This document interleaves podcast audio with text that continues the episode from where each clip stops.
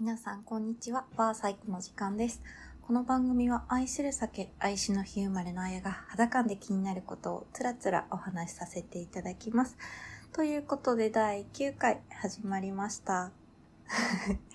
肌寒い日が続いておりますが、いかがお過ごしですか？って言ってほしいなっていうふうに知人から言われて、確かにね、前回残暑の話をしたと思ったら、もう秋をすっ飛ばして冬になってしまいました。盛岡ではね、ここ数日は本当にマイナス気温で雪が降って、翌日溶けて、年末にかけて積もりそうな雪が降ってきております。ま寒い中の雪だと本当に粒が小さくて、わかる人いるかな？あの、ディッピンドッツっていうアイスが昔あったんだけど、あれを思い出すようなつぶつぶが結構降ってきています。そうそう、それで全く収録もせずに過ごした秋なんですけど、今年の盛岡は本当に秋が長くて、なんかその時気づいてしまったことがあるんですよ。今年の2月からポッドキャストを始めて、まあその季節ごと季節ごとに、いや、この時期の盛岡もいいですよねっていう話をしてきたように思うんですが、秋って本当に楽。何とも戦わずにいられる。激しい暑さや日差しの強さ。もう指の先がキンキン言って、息がうまく吸えないみたいな 寒さとか、そういうものと戦わないっていうのは、心も体もとても健やかな状態になるんだなというのを、ちょっと味を占めてしまいました。観光庁が集中しているような大きな通りの土地の木の葉っぱが歩道に降り注いで乾燥して歩くと足元でカシャカシャなるんですよね。それがなんだか嬉しくって、足元から音を鳴らしながら中央通りをカッ歩していました。そんな戦う、戦わないっていうのが、この数ヶ月というか数週間すごいテーマだったみたいで、いや、なんかね、もともと、もともとすぐにね、何でも戦いに例えてしまうっていうのがね、私の、まあ、持ってる性質としてあるんです。先日、知人と会って、彼女は本当に穏やかで、その戦いの話をした時に、ちょっと驚いたんですけど、彼女からも、私もずっと戦っていた気がする。でも、私は何と戦っているんだろうっていう話をされて、というか、私たちは何と戦っているんだろう、ずっとって。戦いといっても誰かを打ちのめすということではなく、自分に負けたくないとか、そういう種類の戦いもあると思うんですが、総じてずっと戦ってるような気がするっていう話になったんですよ。この間の彼女との話の中では、まあ、この1900年代後半から2000年代初めに生まれて、ただ私たちは自分が自分のままでいようとするっていうことが、そういう形になっていたのかもしれないねっていう話にちょっとなって楽しかったんです。なんかそのあたりをね、同じ時期に読んでた本で、82年生まれ、キム・ジヨンっていう、主人公の女性がキム・ジヨンなんですけど、その祖母、母の時代、そして今っていうのを、結構独特な場所から描いている話で、韓国でのフェミニズム文学の台頭っていうような文脈でも結構取り上げられたりとか、まあそれまであの韓国文学っていうのを読んだことがなかったのもあって、距離を置いてみてたんですが、人から渡されて読んだっていうのがあります。あの、韓国と日本っていうその国の違いはあれど、大体同じ時間を過ごしていた私にとっては良い体験だったなと思っています。その流れで、これも好きかもねって言われて見たのが、持続可能な魂の利用という松田青子さんの小説。表紙の写真と、あの、カバー外した写真がすごい好きで、内容を読んだ後に見るとまたちょっと違う見え方がすると思って、その親和性がとても素敵。本屋さんで選ぶとフィットするものが多いっていうのは、多分その想定とか物体として持ってるエネルギーみたいなものにもこうする部分があるのかな。本を作るっていうのは小説家が小説を書くのが塊の中心にあるのはもちろんだけれども、それをどうやってか読者、読者というか受け取る人のところに届けようとする人たちがものすごくたくさん関わっているもの。そういうものが全部達成した形で並んでいるのが本屋さんって思うと素晴らしい夢のような場所ですよね。もちろんね、ウェブはすごい便利で、やっぱり地方にいると手に入らないものとか、もたくさんある中で落差をなくす草を埋めるっていう意味では地方在住の方が恩恵を受けてる部分は多いんだろうなと思うことと同時に本屋のある町に住んでいたいってそれが私の中での一つの豊かさの指標かも。だから町の本屋さんに通い続けたい。なくならないでほしいでいつも思っています。そういう自分が何をするかっていうのも小さな戦いって思っちゃうんだけどよくね剣は剣よりも強しとかって言われたりする本のことを武器って思ってる人ってそんなにいないと思うんですよ。まあ、あのね、冗談で、すごい分厚い本とかをドンキって 呼んだりして、大好きの大好きな古川秀夫さんのメガノベルは大体ドンキになるなとか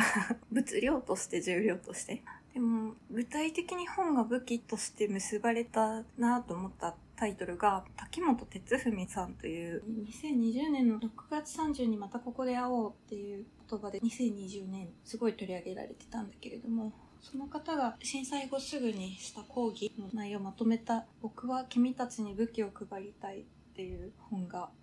あるんですけどそれをこう字面字面で見た時にそうだよなと思った。日本で過ごしてると勉強って何のためにするのっていう問いが出た時に戦い続けていくためっていうふうに思う人はほとんどいないんだろうなと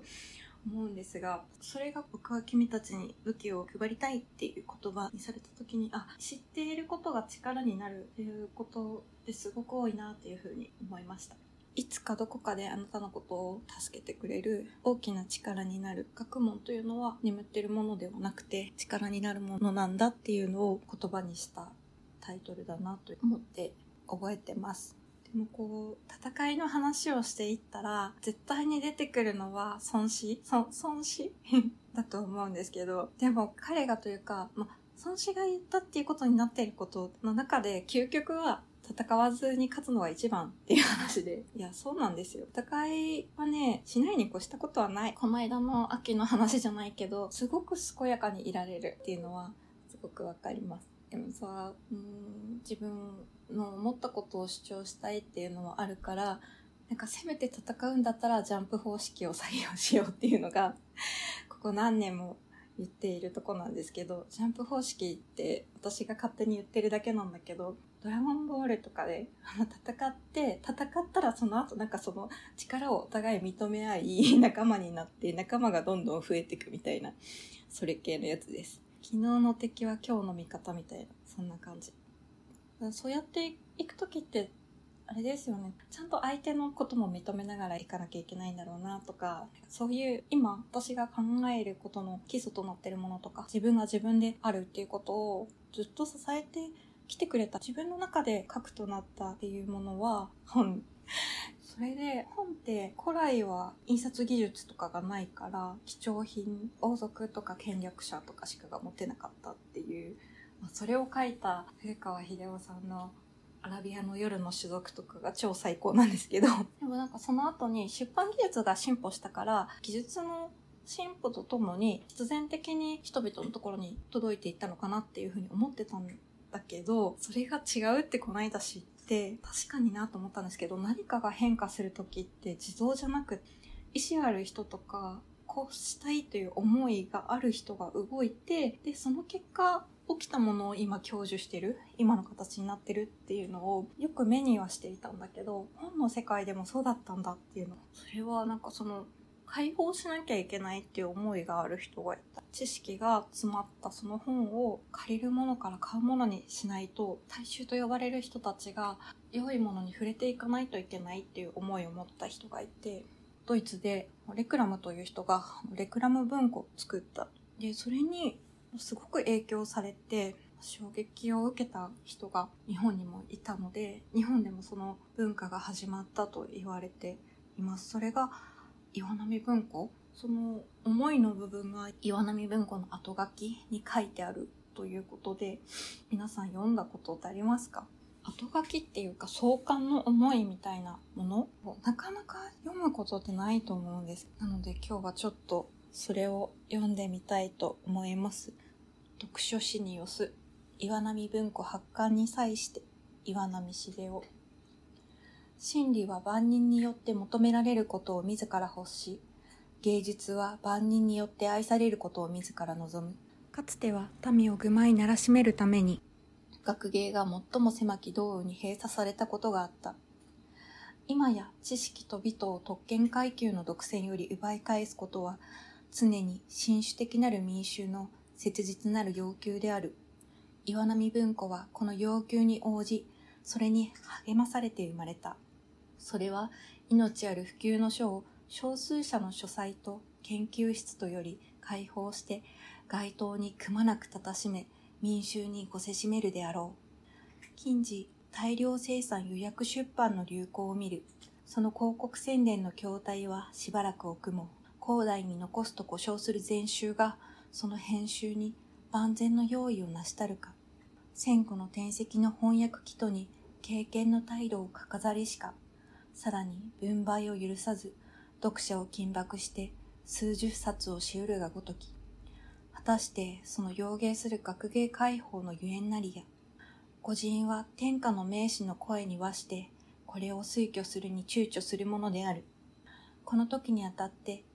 岩波書店は自己の責務のいよいよ重大なるを思い、従来の方針の徹底を期するため、すでに十数年以前より志してきた計画を慎重心に、この際断然実行することにした。個人は藩をかのレクラム文庫に取り、古今東西にわたって文芸、哲学、社会科学、自然科学等種類の遺憾を問わず、癒しくも万人の必読すべき真に古典的価値ある書を極めて簡易なる形式において逐次刊行し、あらゆる人間に主要なる生活向上の資料、生活批判の原理を提供せんと欲する。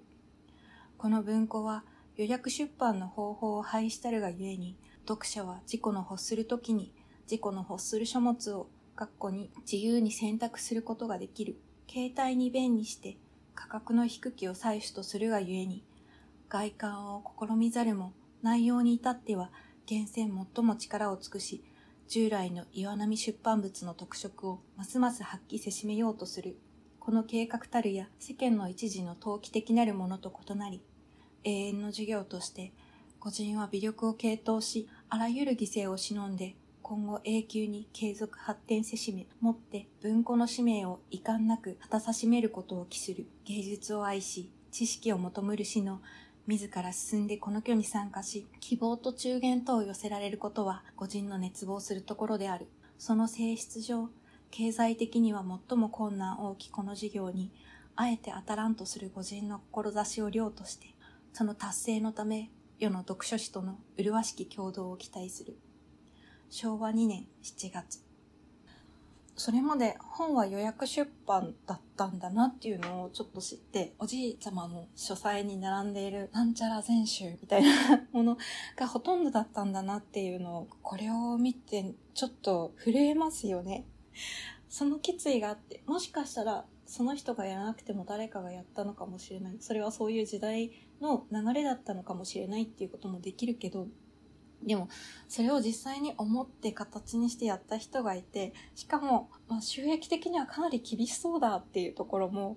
こう、オープンにして、なんかちょっと今のクラファンの精神にも近いのかなってちょっと思っちゃいました。その意思に賛同する人たちがいるって信じて、こう熱意を傾け、良質なものをその本質を理解した人と共有するために届けるところに全力を注ぐっていう岩波茂雄すごいかっこよいと思って、地を民衆へと解放するためのそういう戦いの一つっていうふうに思います。戦いって言わなくてもいいんだけどね。戦いって言っちゃう。うこの間、この盛岡のかっこいい女性の方とお話しする機会があったんですけど、その時に東北に生きるということは負け続けた土地としてのあり方が一つ刻み込まれているって話をちょっと盛り上がってしちゃって。それがちょっと今すごく面白いなと思っているところです。負けた方の歴史は全部塗りつぶされて消されていく。それを物語や言い伝えの中に散りばめて残していく。その中で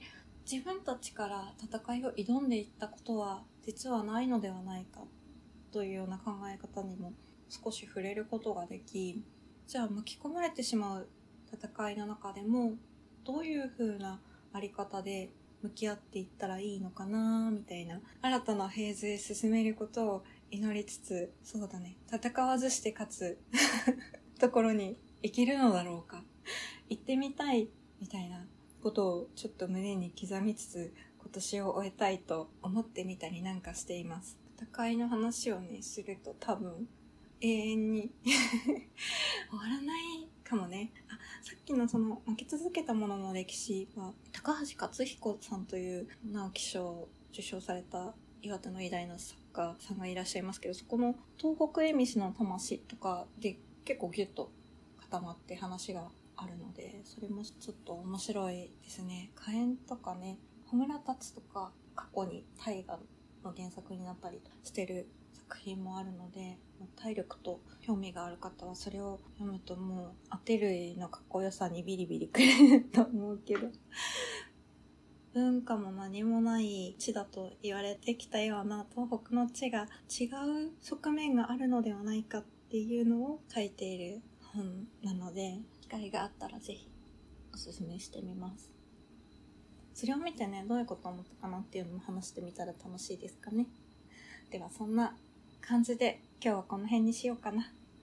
また気が向いたらお会いしましょう。では。